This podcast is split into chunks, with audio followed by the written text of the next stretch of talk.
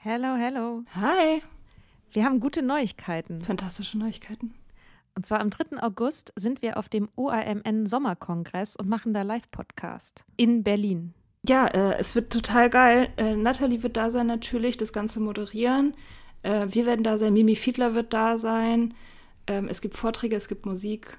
Das wird richtig spitze. Genau. Und es gibt auch noch ein paar Tickets, aber ihr könnt auch Tickets gewinnen. Und zwar, wenn ihr eine Mitgliedschaft abschließt auf unserem Steady-Newsletter, den wir euch natürlich auch in jeder Folge und auf Instagram und überall verlinken, müsst ihr eine Mitgliedschaft abschließen.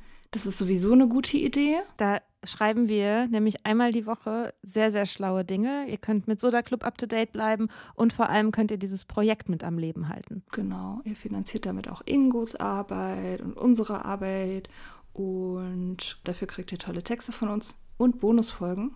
Es sind jetzt auch schon ganz schön viele Inhalte da, weil wir machen das ja schon eine ganze Weile. Das heißt, wenn ihr jetzt eine sportbillige Mitgliedschaft abschließt, dann kriegt ihr ja die ganzen Inhalte quasi der letzten, weiß ich nicht, zwei Jahre oder so, jede Woche, also hunderte Sachen, alle gleichzeitig. Das ist total krass. Mhm. Wenn ihr eine Mitgliedschaft abgeschlossen habt, könnt ihr uns eine E-Mail schreiben, schreiben, warum ihr gerne am Sommerkongress teilnehmen wollt. Und aus all denen losen wir dann die glücklichen GewinnerInnen. Yes. Mach Gut. das jetzt mal. Mach das. Und Mach das. Alle Links findet ihr in den Show Notes. There's never been a faster or easier way to start your weight loss journey than with PlushCare. PlushCare accepts most insurance plans and gives you online access to board-certified physicians who can prescribe FDA-approved weight loss medications like Wigovi and Zepbound for those who qualify. Take charge of your health and speak with a board-certified physician about a weight loss plan that's right for you. Get started today at plushcare.com slash weight loss. That's plushcare.com slash weight loss. plushcare.com slash weight loss.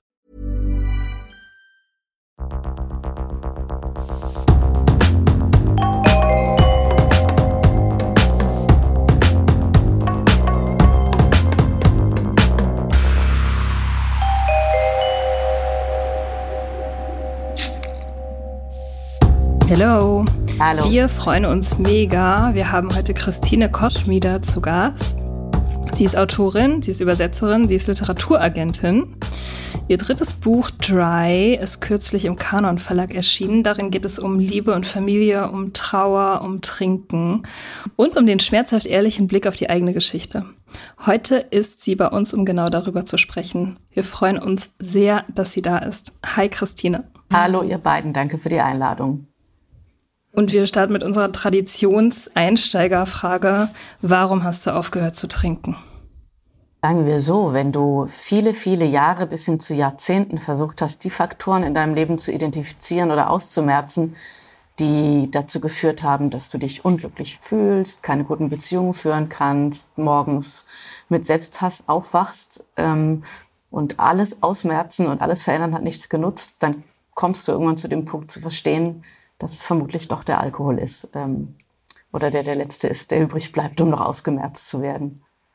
Und äh, ja, ähm, ich habe sozusagen, eigentlich ist es eine um Umkehrschlusserzählung. Eigentlich ist es umgekehrt. Ich habe alles erreicht. Ja, ich habe so viel Rückmeldung bekommen, was alles toll ist, und es hat sich nie toll angefühlt. Und äh, als Kind von zwei Alkoholikereltern war mir sowieso schon seit Jahrzehnten klar, dass äh, mein Alkoholkonsum und ich was hm, sind, wo ich genauso ins Rumdrucksen komme mir selber gegenüber, wie ich das jetzt tue. So, ne? Und dann habe ich gedacht, okay, ähm, dann bist du der letzte, der letzte Feind, der noch übrig bleibt, der schuld sein könnte. Und, äh, ja. Hm, kannst du vielleicht so ein bisschen den Moment beschreiben, wann da eine, also wenn du sagst, die Erkenntnis war schon länger irgendwie da, aber wann war, wann kam das Handeln? Wann hat das Handeln nachgezogen? Ich glaube, das Handeln hat sozusagen zwei konkrete äh, Auslöser. Zum einen ist in mir bis zum heutigen Tag ganz stark die Erinnerung, die emotionale Erinnerung, was das Trinken meiner Eltern, und zwar nicht, nicht das sichtbare Trinken, sondern das, die emotionalen Folgen davon gemacht haben mit unserer Beziehung. Ja? Was mir fehlt, ähm, dass ich kein Vertrauen habe, dass ich äh, immer getrieben bin, die Perfektionismusgeschichten, dass es nie genug ist und so weiter und so fort. Und das aber auch etwas war, wo ich sagte, meine Kinder sollen sich nie so fühlen müssen, wie ich das getan habe und ich exakt gesehen habe, wie ich an meine Kinder bestimmte Muster weitergegeben habe als Mutter. Ähm, bestimmte Überforderungssituationen, bestimmtes nicht zugewandt, nicht liebevoll sein können. Und ich dachte, darfst fluchen. Danke. ähm, ich komme nicht dran vorbei oder nicht drum rum, etwas anzuerkennen, was ich eigentlich schon längst weiß. Und das Zweite war, als dieser Gedanke da war, habe ich eine psychosomatische Reha beantragt, weil ich eigentlich mich nur meinen Dämonen, meinen Geistern, dem Verlust und dem Tod im Leben nochmal stellen wollte. Und in diesen Formularen gibt es das Feld, äh, das du ankreuzen kannst, äh, Risikofaktoren. Und ich habe Alkohol angekreuzt. Und meine Hausärztin hat gesagt, bist du verrückt, dann bist du sofort in die Suchtecke geschubst.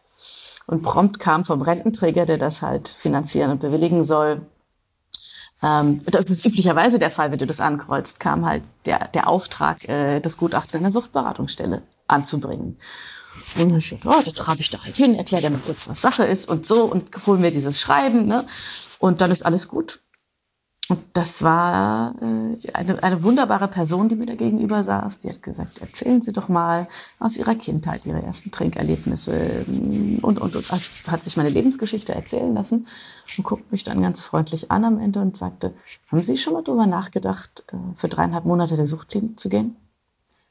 Und anders als man denken würde, dass so eine totale Abwehr kommt, war das eher wie eine Erlösung, wie eine Einladung, dass jemand das ernst genug und mir nicht sagt, du hast doch kein Trinkproblem, du bist doch keine Alkoholikerin, sondern sagt, ja, ähm, ich nehme ich nehm nicht das ab, ich sehe ihr, ich sehe ihr Leid. Äh, möchten Sie sich helfen lassen? Und ich sagte, ja, das möchte ich. Ja. Krass. Mhm. Also es war wirklich sozusagen auf Messers Schneide, ne? Wenn dieses Kästchen leer geblieben wäre, dann wärst du vielleicht noch ein paar Jahre an was anderem äh, hängen geblieben oder hättest versucht, was anderes zu therapieren und dich darum dann irgendwie wieder nicht gekümmert. Ne? Das ist krass. Es ist vor allem deswegen so bizarr, weil also ich folge ja auch eurem Podcast und den Entwicklungen, die man so im Laufe der Monate, Jahre, wo, wo Dinge einem immer klarer äh, von Augen fallen sozusagen. Ne? Und, und wenn ich jetzt meine Selbstbetrugs- und Verweigerungshaltung und meine Erklärbärnummern äh, mir angucke, denke ich, oh Gott, wie bescheuert kann ich nur gewesen sein. Es war immer klar. Ähm, aber ja, tatsächlich war es das Kästchen, das Kreuz. Ja, ja das finde ich tatsächlich auch so total stark an dem Buch, dass die, also an der Form, ne, der Alkohol, so wird ja erst im letzten so Viertel, im letzten Drittel oder Viertel so wirklich fokussiert und davor es ist alles andere. Es ist die Kindheit, es ist die Liebe, es ist die Trauer, es ist eben das Leben so. Und ich fand das total stark, weil es, weil es genau so ist und weil es bei mir auch genau so war. Es ist immer das Leben durchsetzt mit diesem Alkohol und der Alkohol ist halt immer so unsichtbar und so im Hintergrund, wie so ein, halt wie eine Tapete oder so.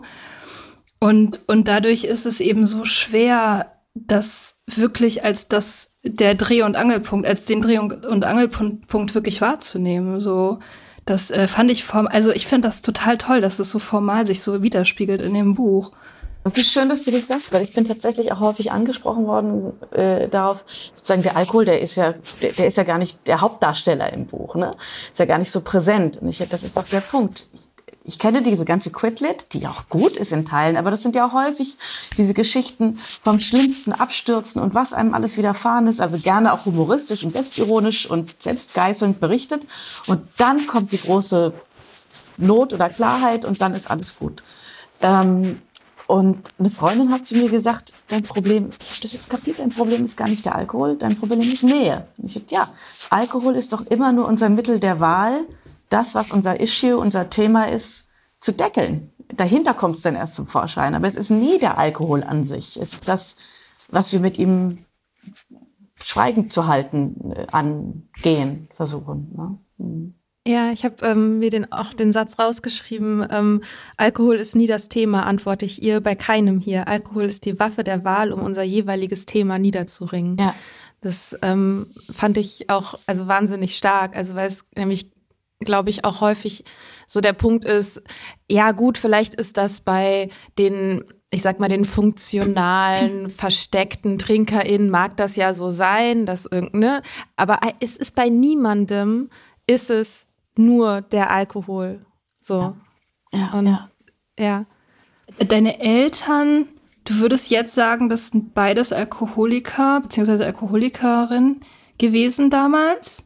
Also das würde nicht nur ich sagen, das haben wir im Nachhinein auch sämtliche Freunde und Bekannten meiner Eltern, die ich irgendwann gefragt habe und gesagt habe, ihr wusstet doch, dass meine Eltern, also meine Mutter noch so psychisch krank, was mit denen war. Und ihr habt mich gesehen als Kind, warum habt ihr denn nie was getan? Und da kommt natürlich wieder die Gretchenfrage, wie mit einem erkannten Alkoholismus von Menschen, die keine psychische Gewalt, äh, physische Gewalt ausüben, äh, wo es nicht zu Ausfällen kommt. Meine Eltern waren beide Oberstudienräte, war verbeamtete LehrerInnen. Äh, in Westdeutschland war man das ja.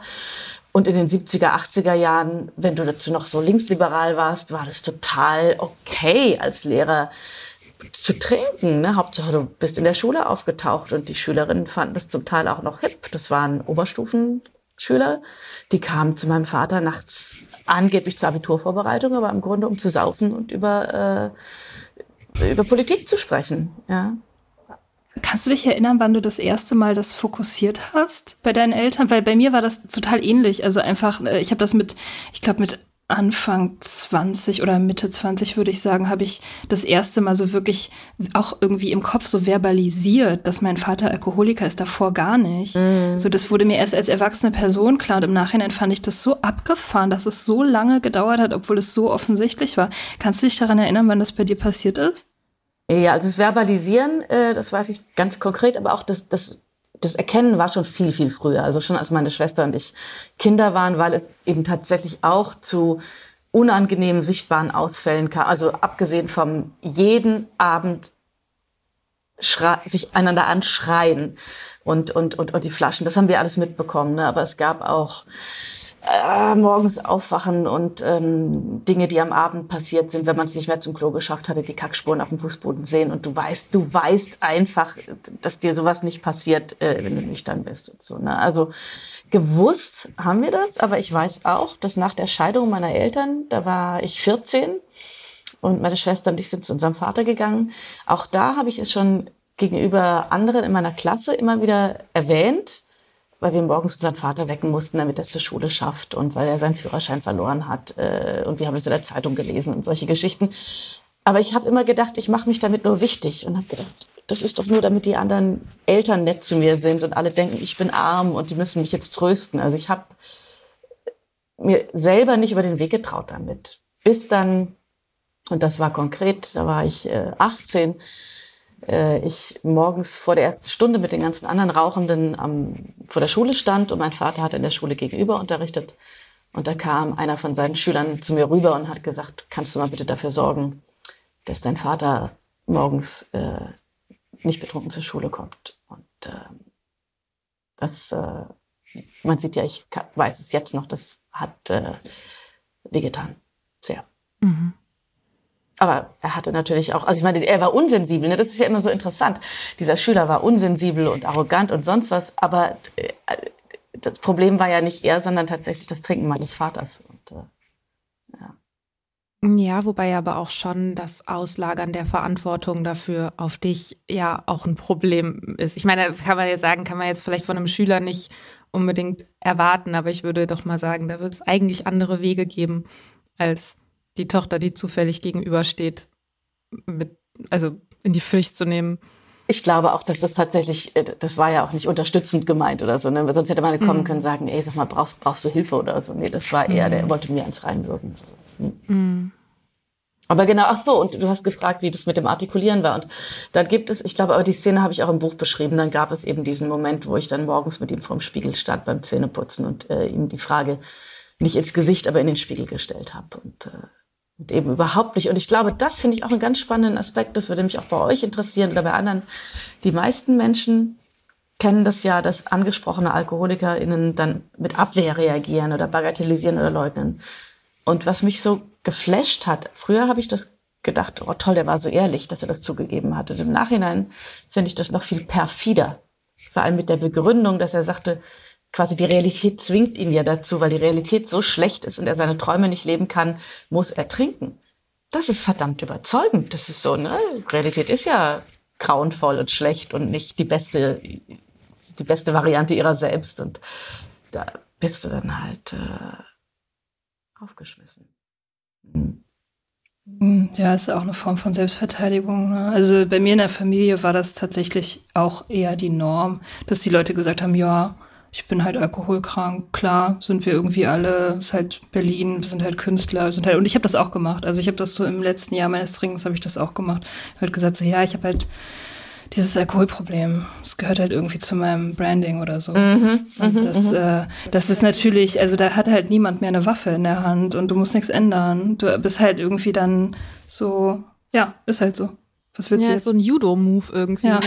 Also du nimmst die, du nimmst die Energie, die da gegen dich an, vermeintlich mhm. gegen dich kommt und lenkst sie halt um und sagst, ja, es ist aber halt meine Entscheidung. Und dann kann mhm. man dagegen ja auch nicht mehr viel sagen, weil dann ist die andere Person die mit dem Problem. Man selber hat ja das Problem nicht, wenn man sich dafür entschieden hat.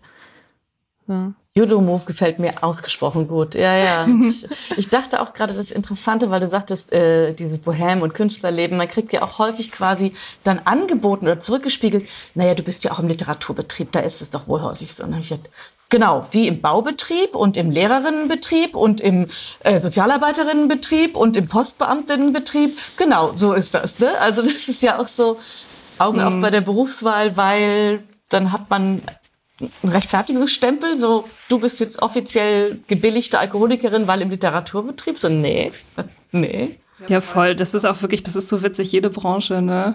Ja, bei den Rechtsanwälten ist das ganz normal, bei den Kaninchenzüchtern. So, das ist, ist wirklich so. Ja. Also, das machen sie alle. Mhm. Witzig. Mhm.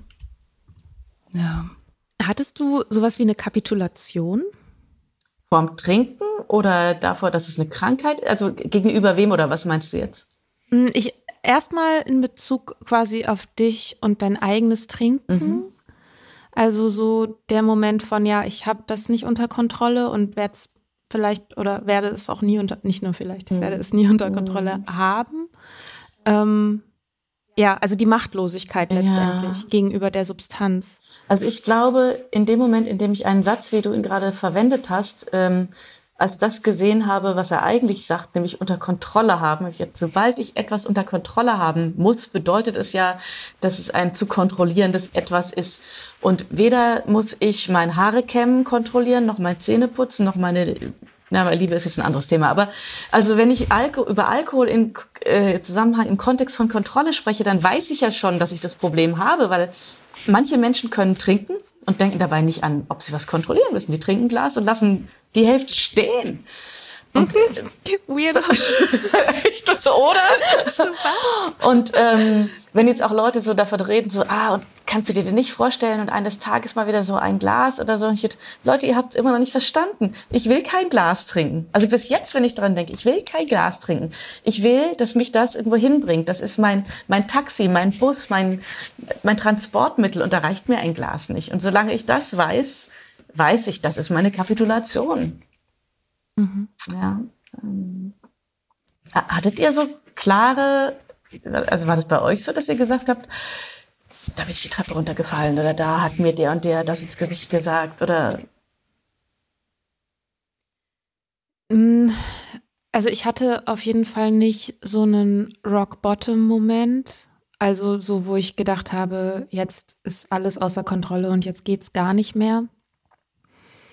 Ich glaube, für mich war der, der wichtigste Moment war, war eher ein heller Moment als ein dunkler mhm. Moment mhm. und eher der Moment, in dem ich dachte, ja, ein anderes Leben ist möglich und ich möchte auch ein anderes Leben. Also, und ich bin mir das auch wert, das zu verfolgen, weil ich mhm. mir das, weil ich mir halt in der ja, die Jahre so, bevor ich aufgehört habe, ich bin mir einfach krass egal geworden irgendwie. Also es war halt alles, es war alles scheiße mhm. und diffus schlecht und ich war mir selber egal. Und der Moment, in dem ich, in dem so, wie so ein, ich habe wirklich so ein Bild irgendwie, wie einfach so, so ein Lichtschein irgendwie reinkommt, so mhm. in meinen Kopf. Das war irgendwie der Moment, in dem was in dem sich was bewegen konnte. So. Und ich bin sehr froh, dass ich den damals so genutzt habe. Weil ich glaube, solche Momente gibt es immer mal wieder. Und es, es, ist irgendwie auch eine Kunst, die zu erkennen und die dann zu greifen. Weil ich glaube, ich hatte die schon vorher immer mal wieder und ich habe sie halt auch immer wieder verstreichen lassen. So. Ist nicht Mia, wie ist bei dir? Na, ich bin zu einem AA-Meeting gegangen und das war natürlich ein Marker. Also es, es war auch es, es war auch eine Trennung. Also ich habe mich ich habe einen Typ verlassen und bin am Tag danach zu einem AA-Meeting mhm. gegangen. Und der Tag, an dem ich den Typ verlassen habe, war mein letztes Trinken. Ähm, also diese Situation. Und das fiel irgendwie so zusammen. Und das waren zwei so ja wie so Textmarker, ne? Also so Neon. Ähm, es war nicht schlimm, es war nichts Schlimmes passiert also nichts, was außerhalb des the, out of the ordinary mhm, sozusagen. Mhm, also schlimm war es mhm. schon, aber halt normal schlimm. Ähm, und aber dieses, dieses Schlussmachen einerseits und, und das AA-Meeting, in dem ich dann konfrontiert war mit Leuten, die genau das gleiche erzählt haben, was in meinem Kopf vor sich geht, das war das andere. Und dieses Gefühl von, ah ja, okay, die sind zwar alle irgendwie anders als du und haben andere Backgrounds und wählen andere Worte, aber im Prinzip das Thema ist das Thema. Das ist das Thema mhm. so. Und dieses Gefühl, das habe ich damals nicht so. Also ich habe das auf diesem Meeting als sehr wohltuend empfunden. Also ich hatte eine große Ruhe dann. Mhm.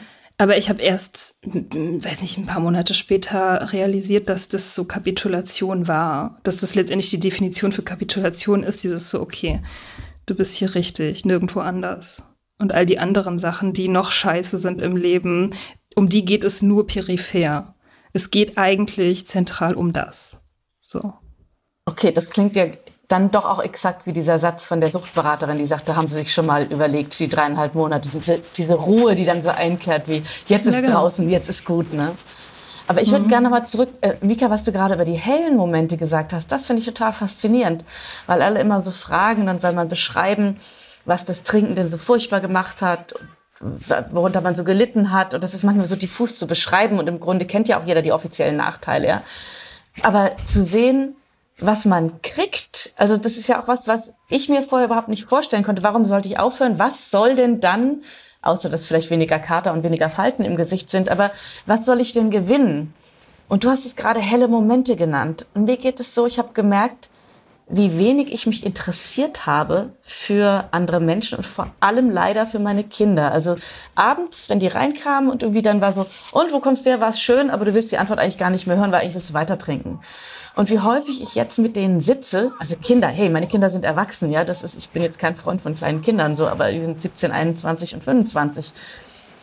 Aber ich behaupte jetzt, die waren trotzdem Jemand, der meine Aufmerksamkeit wollte, war wie ein Dieb. Ja, Aufmerksamkeit ist etwas, was anstrengend ist. Da will jemand deine Aufmerksamkeit. Und durch das Nichttrinken zu sehen, dass Aufmerksamkeit schenken und sich austauschen, was total schön ist, dass da was passieren kann bei und das nicht mehr so ist wie, jetzt muss ich mich auch noch mit dem oder der befassen. Das klingt so absurd, ja, aber das kam tatsächlich äh, sehr stark hoch. Sein boah, wie schön kann das sein, sich für Menschen freiwillig zu interessieren. Ja, so. hm. Ja, das ist auch eins der äh, Versprechen von AA. Da steht das tatsächlich auch drin, das Interesse an den Mitmenschen wird wachsen. Ach, aha. Ja. Warst du mal bei AA? Gab es das in der Klinik? Nee, ähm, also ich weiß natürlich vom Prinzip AA. Ich kenne natürlich, ich glaube, damit haben ja auch alle angefangen, mit dem sich darüber lustig machen über AA und diese ganzen. Ne? Und ich habe keine Abwehr gegen, aber ich bin einfach beim Blauen Kreuz in diese Gruppe geraten und hatte mhm. da dann auch eine äh, Suchtnachbetreuungsgruppe, die war super. Die ist jetzt ausgelaufen, jetzt müsste ich mir eigentlich eine neue suchen, hatte aber im Moment noch gar nicht so groß, äh, habe ich mich noch nicht drum gekümmert. Und es gibt halt so viele Gruppen, aber AA wäre wahrscheinlich auch durchaus äh, eine Anlaufstelle. Also, ja. Mhm. Ähm, hast du Lust, so ein bisschen auch noch von der Klinik zu erzählen? Das interessiert mich total. Also ich meine, du schreibst ja auch darüber, mhm. ähm, aber so wie, was, was für Ansätze es da so gab oder wann mhm. und, und wie du dich sozusagen da drin gefühlt hast. Du beschreibst ja auch so ein bisschen, dass so alle ein bisschen so sind wie Kinder so mhm. und sich da, ähm, also wie das für dich auch war, da so ein Stück weit auch, ich weiß nicht, kann man da von Verantwortung abgeben, sprechen? Ein, hm, ja, doch, das perfekte Stichwort einerseits und andererseits, ne? Weil ja, ähm, sozusagen diejenigen in meinem Freundeskreis, die kein Alkoholproblem haben und auch sonst mit ihrem Leben irgendwie so halbwegs im Reinen sind, für die war die Vorstellung, wie jemand freiwillig dreieinhalb Monate, könnte ich ja nie, meine Arbeit, meine Finanzierung, Jetzt, ah, wie gut, dass ich in einem, in, in einem Goldtresor aufgewachsen bin. Also als ob, naja, egal. ähm, und dass man ein Zimmer teilen muss und die ganzen Regeln. Und für mich war das aber wie so viele Bindungsgestörte oder die keine entsprechende Beälterung erfahren haben, war das wie so eine Nachbeälterung. Du kommst in ein strenges Elternhaus, du kannst dir da auch nicht alles aussuchen, aber du weißt, du kannst diesem Elternhaus vertrauen, auch wenn du nicht sofort verstehst, warum es so ist, und du musst auch gar nicht alles verstehen, du kannst dich dem aber einfach anvertrauen, so, ja. Und du lernst dort äh, auch Konflikte auszuhandeln in einem geschützten und moderierten Umfeld. Also diese Zwei-Zimmer-Politik, die ist natürlich zum einen, um die Klinikkapazitäten zu erhöhen, aber auch, weil ganz viele Suchtkranke natürlich überhaupt nicht äh, äh, geübt darin sind, Grenzen zu setzen, Konflikte auszuhandeln und so. Und das musst du da, das musst du da dann dadurch lernen. Und das macht halt auch, das war ähm, anstrengend, aber ich wusste in jeder Sekunde, warum das gerade so stattfindet. Das, also die Geschichte mit dem Fernseher halt war so, krass. Ja, ich gucke sowieso keinen Fern und meine Mitbewohnerin eben, wie man aus dem Buch ja auch erfährt, relativ dauerbeschallend. Und man kann ja eigentlich von Anfang an, könnte man sagen, äh, wie wollen wir das lösen? Können wir Zeiten oder ne, irgendwie so? Und dann habe ich gedacht, oh, können wir ja später drüber reden. Und je länger du es halt laufen lässt, desto schwieriger wird es dann irgendwann zu sagen, es geht mir auf den Sack. Warum hast du nicht gleich gesagt so? Und ja. Ähm, das habe ich sehr gefühlt. ja, genau. Mhm. Und, ja, und dann, dann natürlich auch diese, dieses Duo, das ist ja interessant, ähm, dass auch in, in jedem guten Roman oder jeder guten Erzählung muss es ja immer zwei widerstreitende Kräfte, also äh, Don Quixote und Sancho Panza geben. Ne? Und äh, also der kluge, rationale, analytische, das ist sozusagen dein dein Bezugstherapeut.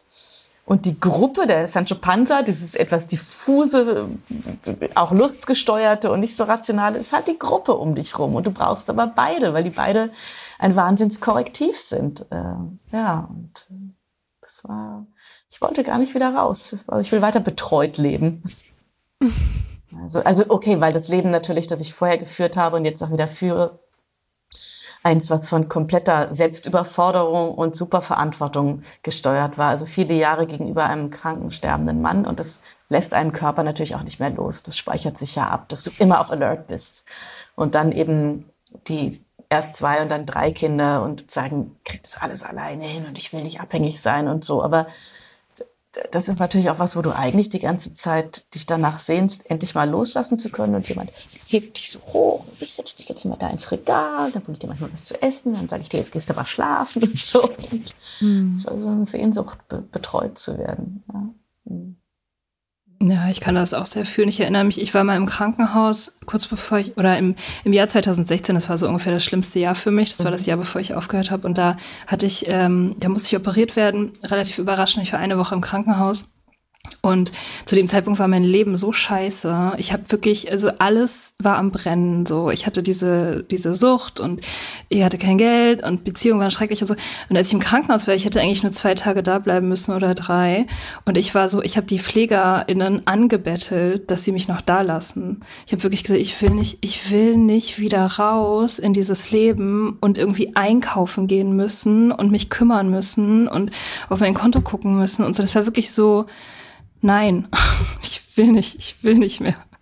So, ja. Aber würdet ihr, also zum einen, Mika, kennst du das auch? Und wenn würdet ihr sagen, dass das, also, dass es nachgelassen hat zum einen, aber dass es vielleicht auch was ist, was eher auch eine Prädisposition, die Menschen zum Trinken auch bringt? Also wenn man so ein Bedürfnis und Sehnsucht nach bekümmert werden, also nicht bekümmert im Sinne von traurig, sondern dass sich jemand um einen kümmert, mhm und dass man das erstmal an den Alkohol delegiert, das Kümmern und, und das aber bis zum Schluss auch weiter behält, zu denken, es wäre so schön, wenn, äh, wenn da jetzt irgendwie so die Götter ja. oder wer auch immer.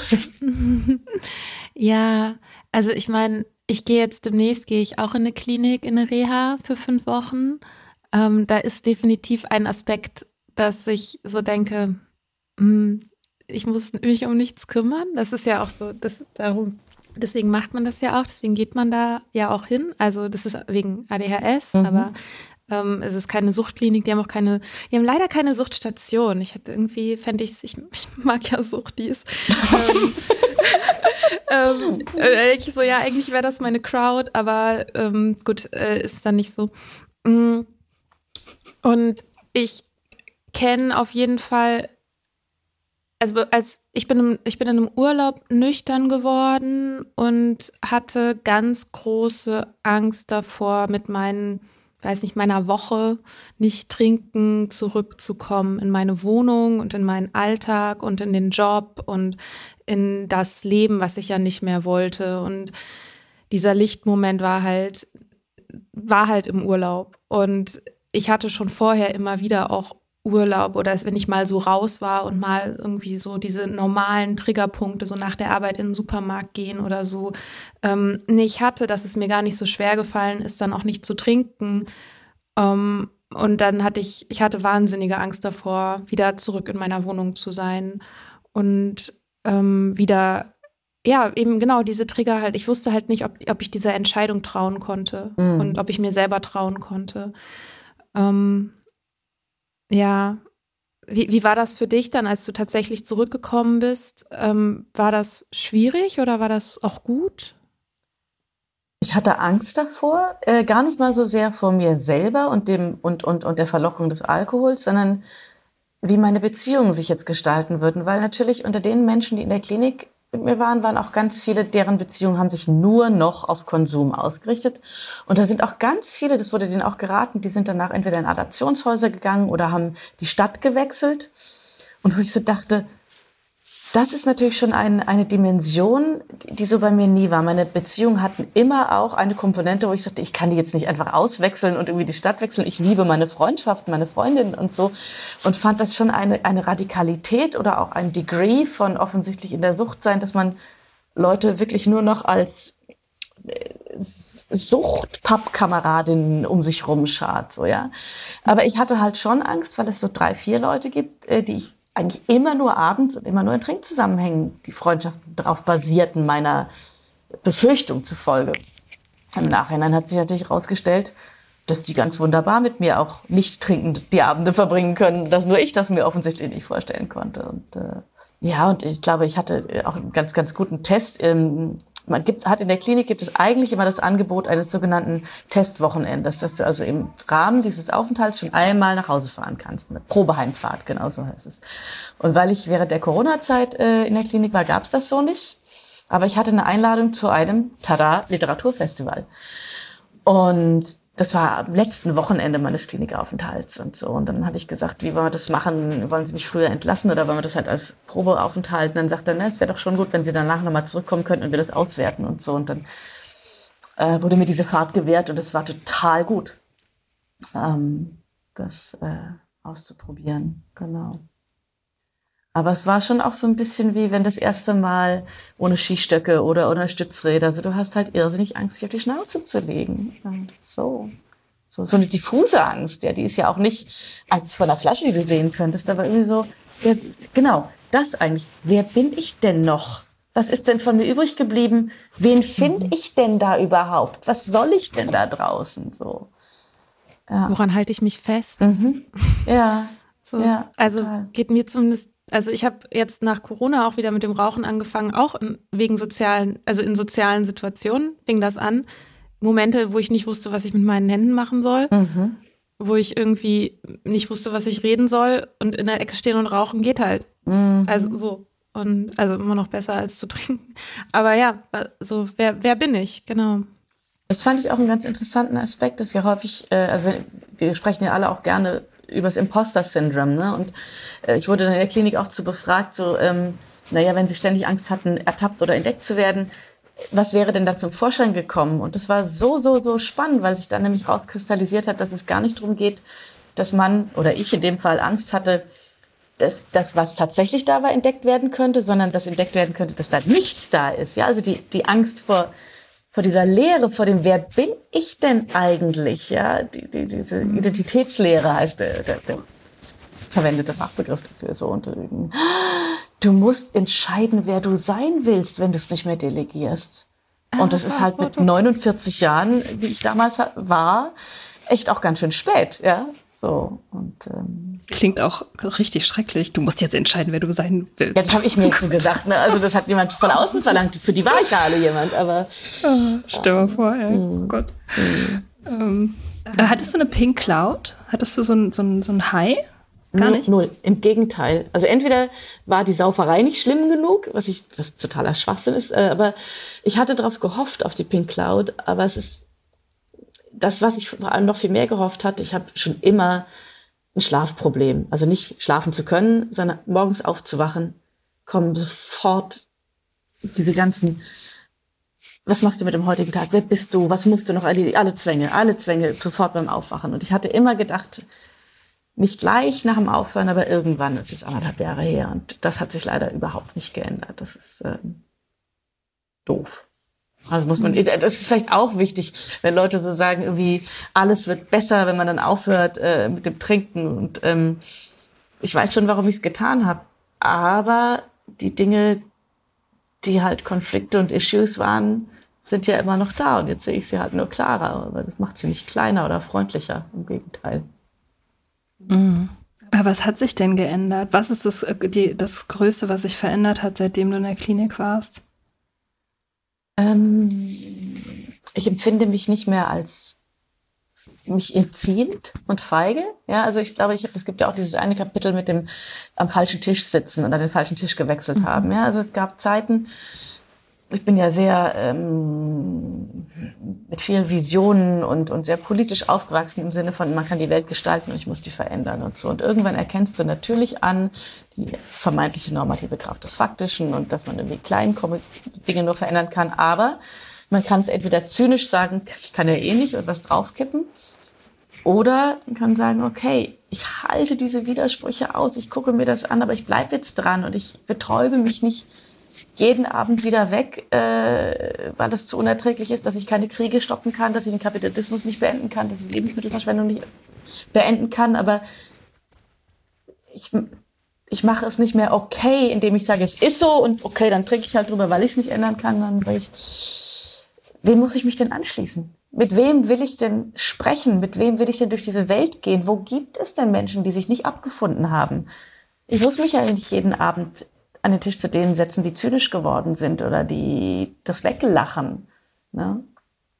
Und äh, ja. Hattet ihr diese sagenhafte Pink Cloud etwa? Ich hatte eine ziemlich heftige Pink Cloud, ja. Okay. Also ich, die Beine gingen ziemlich lang, auch bestimmt ein Jahr oder so. Ich war sehr, sehr, ja.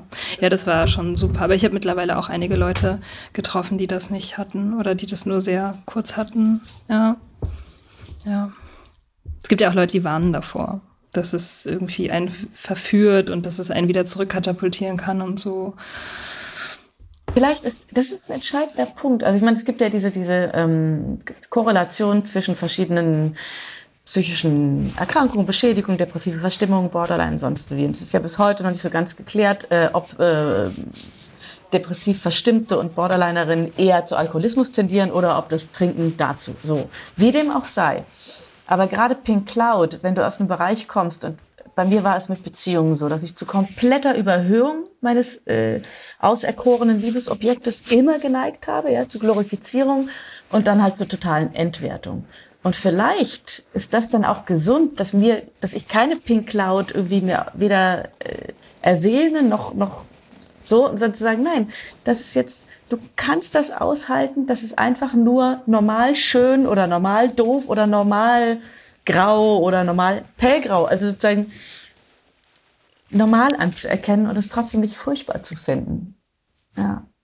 Ja, das es fällt mir immer noch schwer nach fünf Jahren. Das ist wirklich so.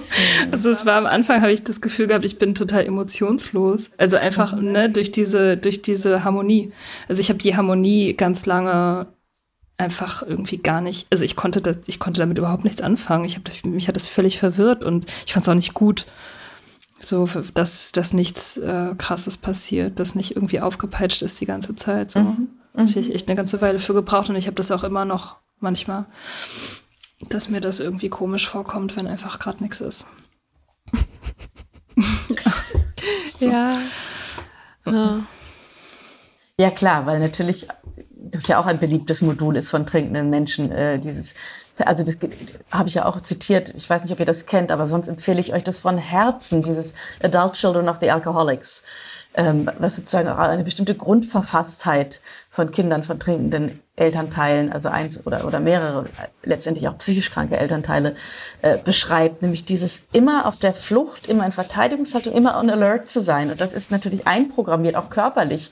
Und du kannst gar nicht damit umgehen, wenn das wegfällt. Dann fällst du eben, deswegen ja auch diese Verbannung in der Klinik, dass Menschen wie ich dann auf Bänke geschickt werden, auf denen sie sitzen müssen und kein Programm kriegen, zu sagen, was passiert dir denn, mit keine Gefahr, kein Konflikt, keine Anspannung, kein High, kein gar nichts. Und dann fällst du und du denkst dich, dann sterbe ich. Man sagt dann, das kann ich nicht aushalten, dann sterbe ich. Oder die grinsende Therapeuten, die dir gegenüberstehen, sagen, sie sterben jetzt also. Aha, wie, wie, wie, sieht das aus? Wie kann ich mir das vorstellen? Und dann merkst du eigentlich, was für ein Quatsch du da erzählst. Ja? Und, ähm, aber klar, ich kenne das auch, dieses äh, nicht aushalten können, dass gerade kein Heldinnenstatus erforderlich ist. Mhm. Ja, ja, das schreibst du ja auch im Buch, ne, dass deine Therapie hauptsächlich daraus bestand, dass nicht so viel Programm war mhm. und dass, äh, dass du nicht zugeballert warst mit irgendwelchen, äh, weiß nicht, Knetkursen oder. Dabei knete ich so gerne. ja, ja. Nicht. Ja, ich, mhm. Du meintest ja gerade, dass es ähm, auch in der Forschung noch nicht so ganz klar ist, wie das, also was sozusagen zuerst kommt, ob es quasi so eine Prädisposition gibt und mm. dann mhm. kommt das Trinken oder ob das, ne, so, mm. wie würdest du für dich da diese Wechselwirkung auch so in, in Bezug auf deine Geschichte, wie würdest du das für dich selber einordnen? Mm. Also vielleicht da vorab nochmal, was ich aber ganz spannend fand, auch wenn man die Wechselwirkung, also wenn man sozusagen Henne und Ei noch nicht so komplett auseinanderklamüsern kann, was ich total bezeichnend fand, dass Dinge, die sich gerade ich meine, ihr seid nochmal äh, entscheidende Jahre jünger, aber sozusagen gerade in so Wechseljahreskreisen, äh, also zwischen Mitte 40 und Mitte 50 mein Freundeskreis ist. Ich kenne fast niemanden, der nicht über Anxiety-Issues, über Schlafstörungen oder über depressive Verstimmungen klagen würde. Und der Punkt ist, es ist ja erwiesen, dass Menschen mit diesen Beschwerden häufig zum Alkohol als Selbstmedikation greifen. Aber selbst wenn du die nicht hattest, keins davon, spätestens durchs Trinken kriegst du sie ja. Also das ist ja nachgewiesen. Mhm. Und dann auch zu sehen, was Menschen alle bereit sind, an finanziellen, logistischen, sonst wie Dingen einzugehen, um gegen diese, diese Symptome anzugehen. Ja, irgendwie teure Wellnesskuren, Osteopathie, Nadeln, hast du nicht gesehen. Und das Einzige, was nachweislich dafür mitverantwortlich ist, nämlich das Trinken, aber auf gar keinen Fall aufzugeben. Ähm, was mich angeht, ich habe für mich inzwischen entschieden, dass es relativ egal ist, ob ich jetzt äh, Bindungsstörungen, ob ich da, ob ich da, Borderline, Randgebiete äh, tangiere, ob das irgendwie Bindungsstörungen aus frühkindlicher Vernachlässigung sind, äh, ob es depressive Verstimmungen sind, die ich mir angetrunken habe oder ob die vorher da waren. Das ist relativ boogie. Ich weiß, dass nicht mehr zu trinken macht, dass ich mit mir, wie ich bin, besser arbeiten kann. Ich brauche überhaupt keine Diagnose, ich suche auch keine. Es ist exzessiv anstrengend, mit mir zu leben und das ist auch der Grund, der möglicherweise die einzige Gefahr für mich darstellt. Nicht, dass ich denke, oh geil, ich würde so gern wieder Alkohol trinken, weil das Alkohol ist, sondern um, mein, um, um mal nicht mit mir selber nicht aushalten zu müssen. So, ne? Mhm. Ähm, aber nochmal, ich, ich weiß nicht, wie der Zusammenhang ist und wer da schuld ist. Ich weiß nur, dass es ohne Trinken äh, ich besser mit mir, mit mir eine Beziehung führen kann, äh, so von gestörter zu gestörter oder so.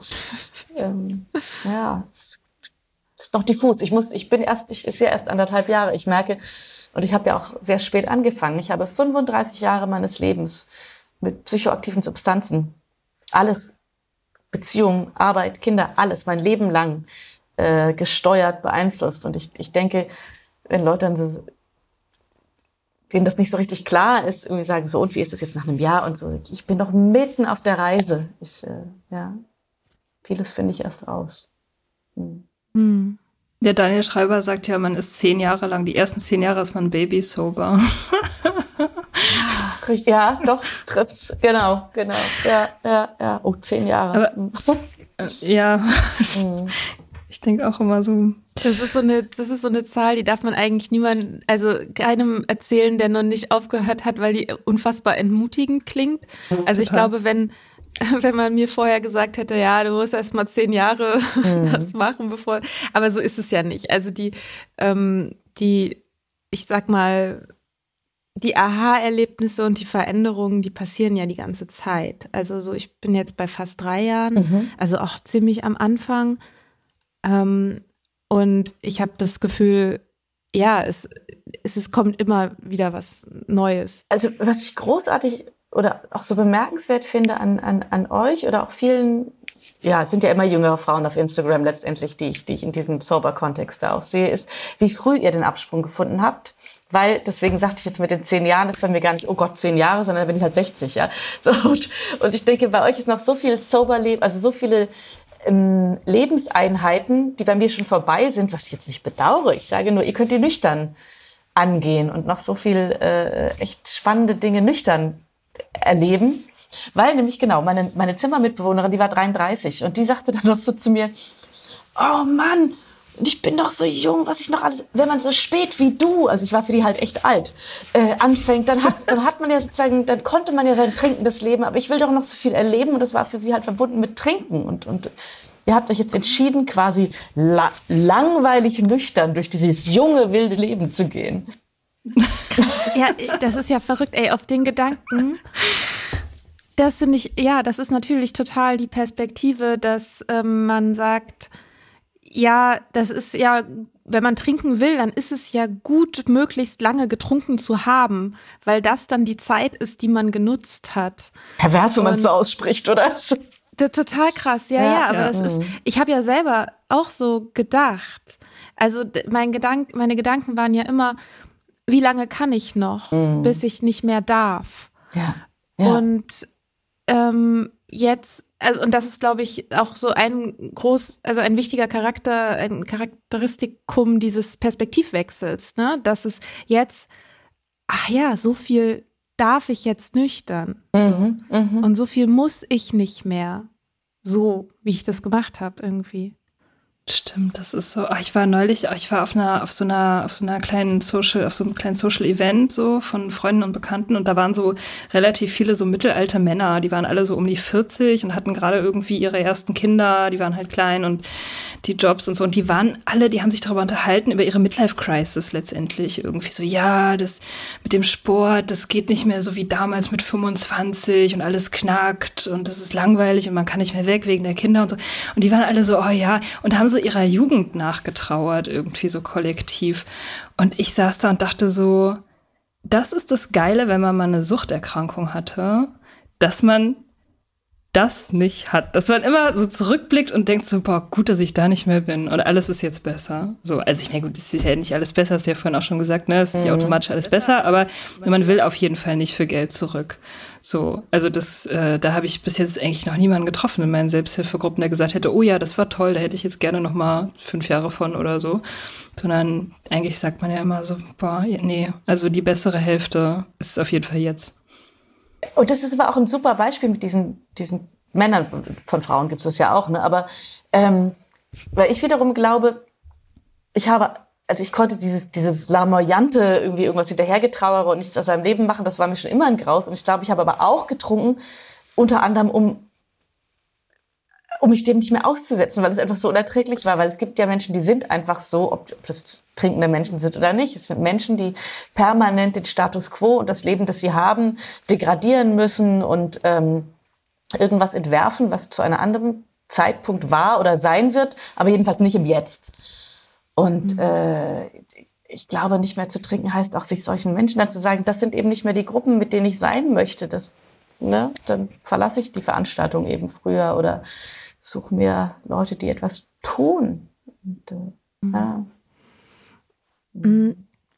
Ich habe noch eine Frage zu, zum Schreiben und mhm. zwar, welche Rolle für dich das Schreiben im Trinken hatte und das Schreiben in der Nüchternheit oder auch das Schreiben ja, doch, das Schreiben mhm. in der Nüchternheit. Also im Trinken, das ist ja interessant. Das Trinken ist ja, und ich vermute mal, das ist allen Trinkenden ähnlich, das größte Selbstsabotagemoment, äh, äh, also sozusagen sich daran zu hindern, das zu tun, was man eigentlich möchte.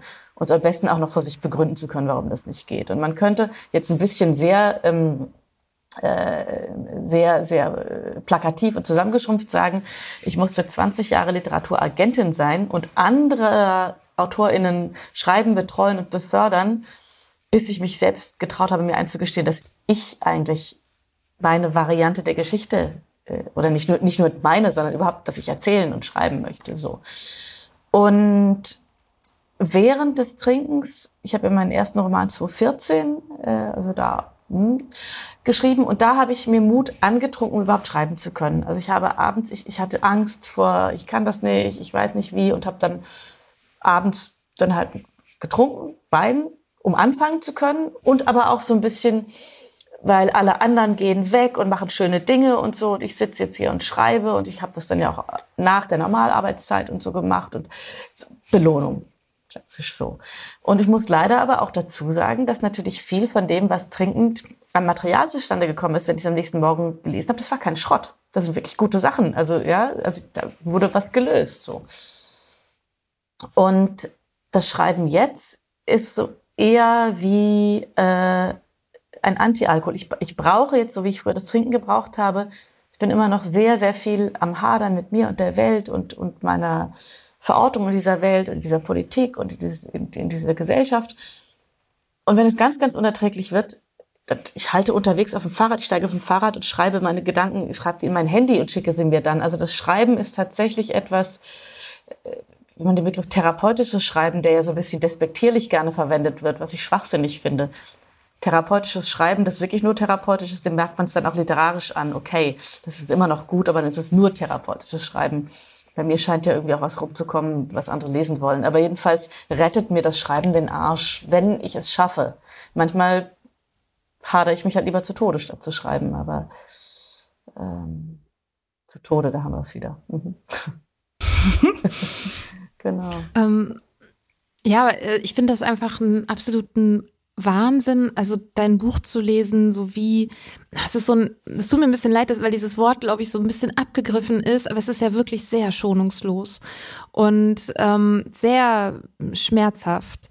Und das so zu schreiben und an die Punkte auch zu gehen, an die du da gegangen bist ähm, und auch, also mit dir selber auch hart ins Gericht zu gehen zum Teil und da Sachen zu offenbaren, das sozusagen in der frühen Nüchternheit zu machen, ähm, da habe ich mich beim Lesen einfach auch gefragt, so was hast du gemacht, um dich auch zu schützen, also während du geschrieben hast, um dich zu ankern? Also ich finde den Begriff schonungslos viel schöner als mutig. Das wird immer so mutig gesagt. Ne? Aber schonungslos, ich glaube eher, schonungslos habe ich vorher gelebt. Ich war schonungslos mir selbst gegenüber. Ich hatte keine Güte, kein Mitgefühl. Es war nie, so aus, selbstausbeutisch. Aber nee, schonungslos. Eigentlich habe ich gelebt. Und jetzt war es ja nur noch das zu protokollieren, auch um selber zu erkennen, wie gnaden- und schonungslos ich mit mir selber auch umgegangen bin. Und dass ich, der Auslöser war schon viel, viel länger, dass ich über den Tod meines Mannes, aber eigentlich über die Zeit danach schreiben wollte, weil übrig bleiben in Deutschland, also weißt du, über, über tragische Krebserkrankungen gibt es relativ viele biografische Berichte. Das ist ja auch so dieser Exotismus und draufgucken und beim Leiden zu gucken. Aber ich wollte vor allem über diese zähe Zeit des danach weiterleben müssen, ursprünglich mal schreiben. Und ähm, der Tod meines Mannes ist fast 20 Jahre her. Man sieht ja, wie lange ich gebraucht habe, um das zu können aber es hat mein Leben kontaminiert. Also all dieser Hader mit, mit meiner Kindheit, meiner Mutter, dem Tod, den habe ich ja mit mir rumgetragen und habe den unbewusst anderen Menschen vorgeworfen, die mit mir Beziehungen eingehen wollten, weil ich immer ihnen innerlich vorgeworfen habe, wenn ihr, also so ein nach außen eine Durchhaltetierchen und innerlich so, wenn ihr wüsstet, was ich eigentlich alles aushalten musste. Und dann habe ich irgendwann gedacht, das ist total unfair, weil dafür ist niemand verantwortlich, dass ich es ausgehalten habe. Die haben es ja nicht von mir verlangt. Und dachte ich, schreib es einmal auf. Du musst dich davon freischreiben, wie das Gift raus, so weißt du, wenn die Schlange dich gebissen hat, Gift rauszutschen. Ähm, und deswegen war das bis auf die letzten Kapitel, also kurz vorm Sterben meines Mannes und das eine Kapitel, wo es um meinen Sohn geht. Das war das Allerhärteste. Das werde ich auch nie vorlesen, aber es musste rein, um zu zeigen, wie man reproduziert, was man selber erfahren hat. Ja. Und ähm, dieses sich in den Augen des anderen, die Angst, die Furcht.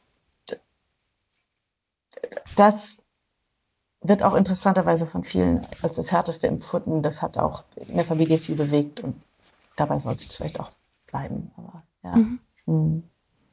Ja, so, geschützt das, das Aufschreiben war das Schützen, glaube ich.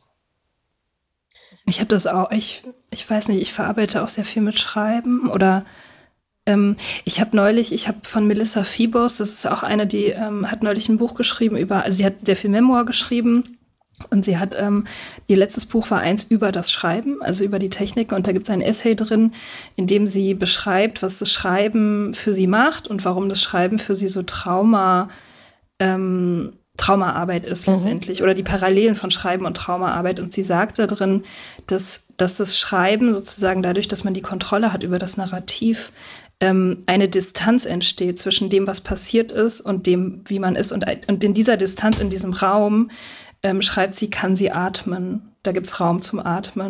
Und das war so ein, also das, das geht mir so krass genauso, dass dieses, ja, dass, dass ich sozusagen die Geschichte schreibe und erzähle ähm, und die Kontrolle darüber erlange in diesem Moment, wo ich schreibe, dass das, das ist so heilsam. Also ich finde das echt krass heilsam und ich, ähm, ich wünsche das irgendwie auch Leuten, die nicht professionell schreiben, dass sie das erfahren. So und ich habe äh, mir jetzt auf die, in der Vorbereitung für die Folge ein Interview mit dir angeguckt, wo du sagst, dass du einen Schreibretreat oder sowas gründest. Erzähl bitte davon. ja, also ich würde gerne noch mal ganz kurz zurück. Ich finde es total spannenden Ansatz, den du da gerade schilderst, wenn du mir den Namen der Autoren nachher noch mal schicken könntest oder so. Ähm, und ich würde aber auch darüber hinaus noch sagen, das Spannende ist doch auch, dass es damit zu tun hat mit bin dich nicht so wichtig oder das andere dich bisher, du hast dich über andere definieren lassen, entweder über das Trinken oder über so. Und dann zu sagen, nicht, ich schreibe jetzt die Wahrheit, das ist ja Humbug, sondern zu sagen, aber ich nehme mich wichtig genug, meine Version, dass niemand mehr sagt, äh, mhm. das denkst ja nur du. So, ja, aber das denke eben ich. So würde ich die Geschichte erzählen, ohne zu sagen, dass sie für dich so gewesen sein muss. Aber ich nehme mich endlich wichtig genug zu sagen, so habe ich es erlebt und so möchte ich es erzählt wissen. Widersprich mhm. mir, schreib eine andere Geschichte, aber ähm, ich darf das jetzt, so diese Selbstermächtigung, mhm. ich glaube das. Mhm. Ähm, Schreibretreat, genau. Gut, dass du das mit Biografie-Workshops, äh, ich finde eben, dass das wissen wir auch alle aus Zeiten der frühen Frauenbewegung und aus, ähm, als, als es den Begriff POC noch nicht gab, also die schwarze Literatur damals auch, irgendwie so 70er Jahre, wo es so jetzt zum Teil auch wiederentdeckte AutorInnen gab, wo es darum ging, die eigene Stimme zu entdecken, die sehr viel mit, wenn ich es sage, also wenn du, andersrum, konkretes Beispiel, wenn du mit total gestandenen Frauen mit Ostbiografie, die jetzt so um die 50, 60 sind, sprichst, die früher Bauingenieur waren und die sagen eben auch Bauingenieur, weil die nicht gendern. Ähm, und wenn du sie befragst nach der Wende, nach der Zeit danach, da wird es meistens oder häufig in einem kurzen Satz abgetan.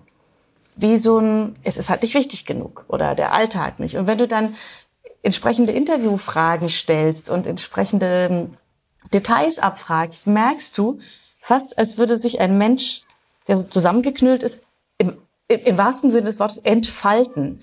Und ich glaube eben, dass, das, dass wir dass wir Menschen dazu bringen müssen. Ich möchte dazu beitragen, das war auch als Agentin der Fall, da ging es aber um ökonomische Verwertbarkeit. Und jetzt würde ich gerne dazu beitragen, dass Menschen, die sich haben einreden lassen oder selber eingeredet haben, sie seien nicht wichtig genug, ihre Geschichte sei nicht wichtig genug, die müssen alle keine Autorinnen werden. Aber sozusagen die emanzipatorische Kraft, dass seine eigene Geschichte sich selber erzählend und auch überhaupt erst zu lernen, wie das geht. Äh, und, und das soll in Aachen, in, in dieser Kleinstadt in Sachsen-Anhalt an der Elbe, in der ich ein Schifferhäuschen habe, das möchte ich dafür nutzen, äh, da solche Veranstaltungen und Workshops äh, zu ja, zu bieten. Genau. Das ist so cool. Ich äh, bin etwas im Hintertreffen, sonst wäre ich also sozusagen, aber tatsächlich äh, wird es in, in diesem Jahr noch werden sozusagen die ersten, werden die Fühler ausgestreckt und wenn es euch interessiert, dann schicke ich euch da natürlich, wie es weitergeht oder vielleicht wollt ihr teilhaben, Fall. vielleicht müssen wir mal gucken, wie wir das machen, ob da was geht, aber. Voll. Mega. Ja. ja. Das, gerade dieses, ich spüre gerade diese Intensität, die ich erinnere, das war nach diesen Gruppen. Wir hatten jeden Tag Gruppe, eine Bezugsgruppe. Und du denkst, oh, jeden Tag mit diesen anderen Leuten, die du dir nicht ausgesucht hast. Aber da entstand eine, eine spürbare Vibes, Intensität. Die habe ich immer mit Menschen, die nicht mehr trinken. Das ist so die Suchtmenschen. Was ist denn das? Textur oder so. Yeah. Ja, das ist halt die bullshit-freie Zone. Das ist halt dieses ähm, darüber reden, worum es wirklich geht. Also ja. das ist eigentlich der Grund, warum ich immer noch zu Meetings gehe. Mhm. Ne? Nicht um irgendwie sober zu bleiben und nicht in erster Linie, um irgendwie mein, meine Sachen zu bearbeiten oder so, sondern einfach deswegen, mhm. wegen, dieser, wegen diesem Effekt, dass man irgendwie so Small, kein Smalltalk machen muss und nicht irgendwie sein muss, sondern einfach, man weiß, auch wenn man mit nüchternen Menschen zu tun hat, dass sie irgendwie wissen, also ja, das klingt so doof, aber dass sie halt irgendwie wissen, worum es geht. Klingt überhaupt nicht doof, weil es ist nämlich genau das, was man sonst so gar nicht richtig beschreiben kann, worum es geht. Das fragen die Nicht-Nüchternen häufig ab. Und dann druckst du da immer so bekloppt, egal wie eloquent du bist, ja, so denkst, hm. you won't ever get it until you get it. Aber dann musst du da halt auch hingehen. Und, ja. Mhm. Ich muss gerade dran denken, ich habe letztens so eine Veranstaltung moderiert und ähm, die, ich kannte die, ähm, die Leute auf dem Podium, die Podiumsgäste kannte ich jetzt vorher nicht und zwei waren halt ähm, schon ein bisschen eher da und es hat wirklich drei Minuten gedauert von der ersten Vorstellung bis zu dem Punkt, an dem wir festgestellt haben, oh, wir sind alle Ex-Alkis. So, also das, wie wie schnell das ging, war absolut ähm, verrückt. Also und ich weiß auch gar nicht mehr genau, was die einzelnen Schritte jetzt im Gespräch waren, wie wir da ankamen. Aber es, ähm, ja, du bist da einfach schnell und dann und das war, ich war davor, ich war halt aufgeregt auch, weil ich habe das erste Mal irgendwie auch moderiert und stand mhm. auf einer Bühne und so. Und ähm, in dem Moment, in dem das klar war, die beiden und ich, so, wir sind auf jeden Fall schon mal, wir, wir mögen uns schon mal und wir haben irgendwie was gemeinsam ähm, auch wenn das überhaupt nicht das Thema wird, habe ich mich sicher gefühlt so. Und ähm, ja, das, ich finde das faszinierend. Und man erkennt sich halt. Wie, wie man früher auch die Leute erkennen, erkennen konnte, mit denen man saufen kann. Ja. Ja.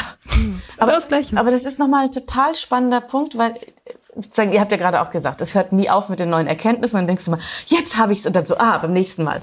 Aber sozusagen, als ich dachte, ich bin total schlau in dieser Klinik und habe auch meinen Freundinnen und so erklärt, es geht gar nicht ums Trinken, es geht um Nähe.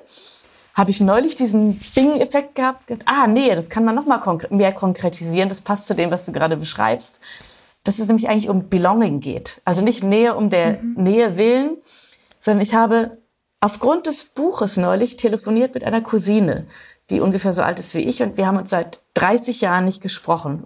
Nicht aus irgendeinem Anlass, sondern wir haben es gab uns füreinander halt nicht so. Und plötzlich haben wir nach 30 Jahren das erste Mal, ich meine, gut, da waren wir irgendwie 16, 17 und jetzt sind wir halt, äh, ich 50, sie Ende 40, und haben sofort gebondet und es war so, als ich danach aufgelegt habe, habe ich gedacht, das wollte ich. Die ist ja Teil meiner Familie, die kennt ja Kontext und so und habe gedacht, Teil von etwas zu sein, irgendwo dazu zu gehören. Es geht nicht um der Nähe, der Nähe willen. Nähe ist immer noch gefährlich und schwierig. Aber Belonging, das ist jetzt mein neues Ding. Mhm. Ja. Und es ist auch diese radikale Ehrlichkeit, also die ja du sowohl auch in dem Buch an den Tag legst, als auch, also ja, Menschen auch haben müssen, die eine Suchterkrankung überwinden wollen, dahin zu gucken und ehrlich zu sein und dahin auch zu gucken, wo es weh tut, mhm. dass plötzlich das, wovon man ja immer die ganze Zeit Angst hat, man hat ja die ganze Zeit Angst, dass irgendjemand irgendwas rausfindet über einen. Und plötzlich, wenn man es offenlegt, stellt man fest, dass das, dass die Strategie, mit der man irgendwie versucht hat, das Soziale zu navigieren und keine Verbindungen abbrechen zu lassen, also sich selber zu verstecken, dass genau das Gegenteil eigentlich das ist, und zwar die radikale Ehrlichkeit, genau das ist, was letztendlich Verbindungen erzeugt und neue Verbindungen auch baut. Und die Verbindung baut sowohl zu einem selber als auch zu anderen, in denen ähm, ja man genauso, wie du sagst, so dieses Belonging-Gefühl irgendwie hat geilste Zusammenfassung ever. Dem habe ich überhaupt nichts mehr hinzuzufügen. ja, das trifft das total. Ja, ja. Okay, weil, weil du jetzt gerade diese Vermeidung benannt hast, das, wovor man so Angst hat. Ich habe gerade auch mit, mit relativ vielen Freundinnen, aber äh, der Begriff der Scham ist, ist gerade auch ganz ähm, mhm. großes Thema, so ja, und nämlich zu sehen, dass die Scham ein ganz interessantes Phänomen ist. Also Scham und Alkohol sind ja eh Best Buddies, aber mhm. oder ein Dream Team. Aber dass die Scham genau das macht, was du beschreibst die hält die Furcht vor der Konsequenz von etwas aufrecht. Und die Furcht davor ist, ist, ist das, was dich quasi, also die Scham muss sich davon nähren, von der Furcht. Ne? Und sobald du das tust, dann merkst du, äh, die Konsequenz, vor der ich solche Angst hatte, der Fall oder die Entblößung oder das Fingerzeichen, oder erstens findet es nicht statt, zweitens ist es nicht schlimm, sondern das Gegenteil passiert. Also das ist so wie der Kaiser, der ist ja nackt. Ja, also das ist so, mhm. Keine Pointe. ja. Ja. Mm, ich hätte schon noch also eine Abschlussfrage, einfach was mich sehr interessiert, ähm, ist, wie du das gerade erlebst, also Interviews zu machen ähm, und darüber zu sprechen, über das Thema, was für Fragen dir so gestellt werden ähm, und wie das, ja, wie das für dich ist, mit dem Thema in der Öffentlichkeit zu sein. Mhm. Also zum einen merke ich eine komplette Veränderung und Erleichterung im Vergleich zu früher, was Interviews, öffentliche Auftritte oder so, das war immer eine Prüfungsangst. Das ist immer so, ich kann versagen, äh, ich, ich kann vergessen, was das Wichtigste wäre, was unbedingt mitgegeben werden muss. Ähm, und inzwischen denke ich über das Trinken, was es mit einem macht zu reden. Ich habe so ein Vertrauen, mich einzulassen auf diejenigen, die mit mir sprechen, wenn es solche Formate wie eures sind oder bei Maria Christina Piwowarski vom Ocelot Buchhändlerin oder so. Mhm. Was hingegen tatsächlich noch so leichtes Befremden immer noch hervorruft, ist natürlich, wenn so Formate wie NDR das, dieses Fernsehshow, wo normalerweise so B-Prominenz, wo es auch sehr viel um Gefühligkeit, also wo auch ganz klar ist, da geht es um Einschaltquoten und dass die bestimmte Dinge haben wollen dort. Da, da bin ich zwar extrem zuvorkommend behandelt worden, es wurde vorher auch alles abgesprochen, aber zum einen sitzt du gegenüber einem Moderator, der die Regie im Ohr hat und du weißt die ganze Zeit, er kriegt quasi Regieanweisungen. Und dann passieren so Sachen wie, dass vorher wird ein Einspieler gedreht und in dem Einspieler blätter ich halt ein Fotoalbum durch. Das war auch alles abgesprochen. Äh, da ist auch ein Foto von meinem Mann und mir drauf und plötzlich mitten in dieser Show wird es eingeblendet. Und dann fragt der Moderator, ah, ich hoffe, das war jetzt okay für Sie, dass wir das eingeblendet haben. Und dann merkst du so, wärst du richtig souverän, würdest du sagen, ähm, nee. Und das ist total verlogen, mich das jetzt zu fragen, wo sie es schon getan haben.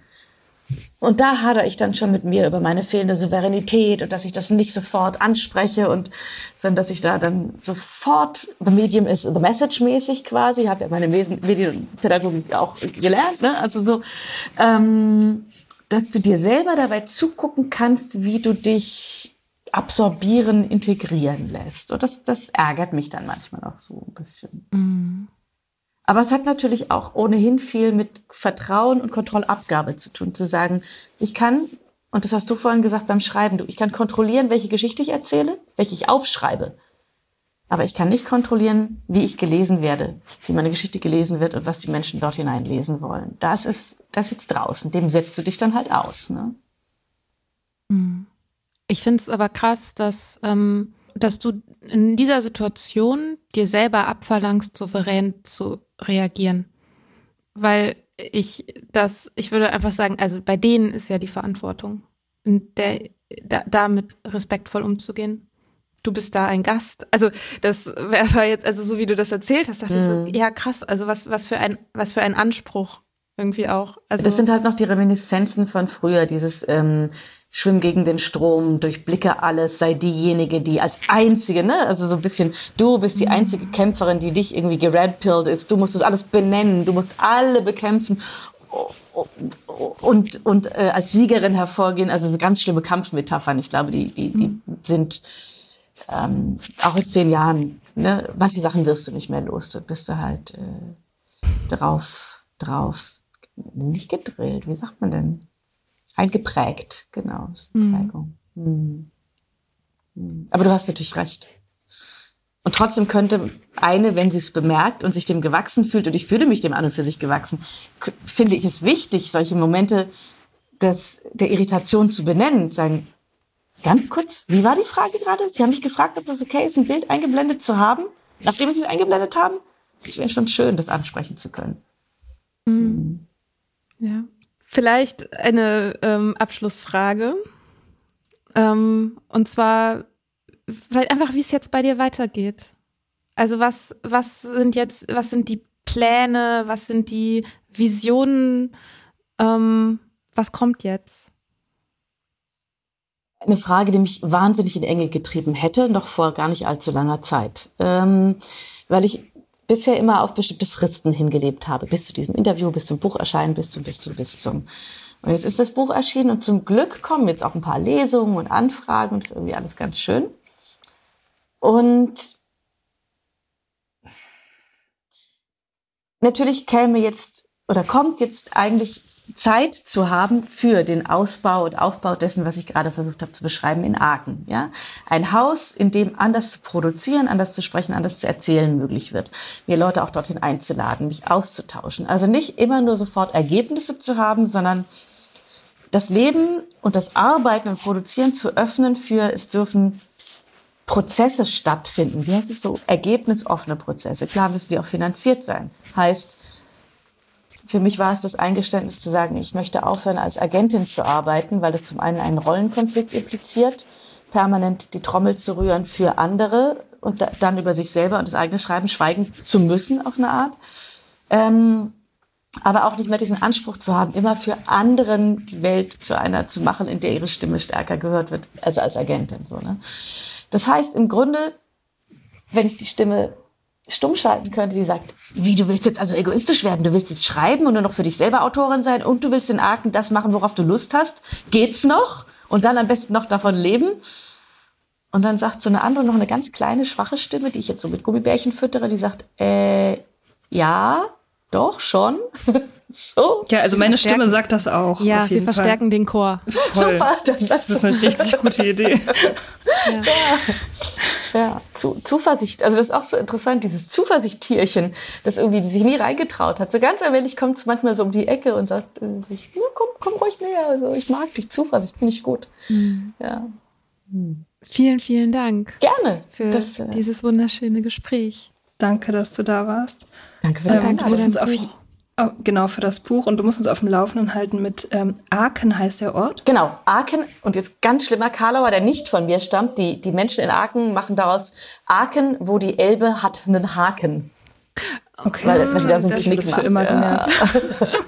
nee, ähm, ich schreibe euch, ich lade, ich will da auch ein Festival machen. Also mal gucken, ja. vielleicht kriegen wir da irgendwie ja, was zusammengebastelt. Wir sind, also wir sind bei wir sind sowas von Game dabei. Ja. Super, hervorragend. Wir sind dieser Tisch, an den wir uns jetzt alle setzen, wo nicht mehr die Trinkenden sitzen. Ja. wir sind der Tisch, Tisch, mit der großen Flasche ähm, Wasser mit Sprudel, Rhabarberschorle, Espresso und Rhabarberschorle. ja, ja. ja yes. das ist ein guter Tisch. Hervorragend. Ja, der Beste. Der Beste. Mach es gut. Ihr auch. Bis bald. Bis bald. Schönen Sonntag. Bye. Ebenfalls.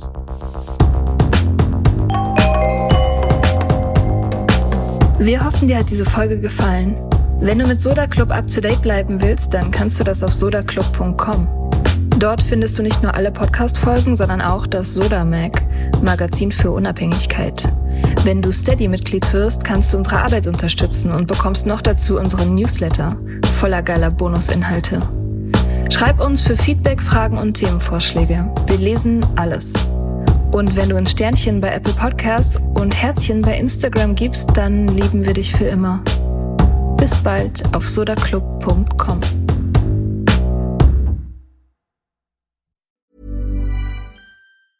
Planning for your next trip? Elevate your travel style with Quince. Quince has all the jet setting essentials you'll want for your next getaway, like European linen, premium luggage options, buttery soft Italian leather bags, and so much more. And is all priced at 50 to 80% less than similar brands. Plus, Quince only works with factories that use safe and ethical manufacturing practices. Pack your bags with high-quality essentials you'll be wearing for vacations to come with Quince. Go to quince.com/pack for free shipping and 365-day returns.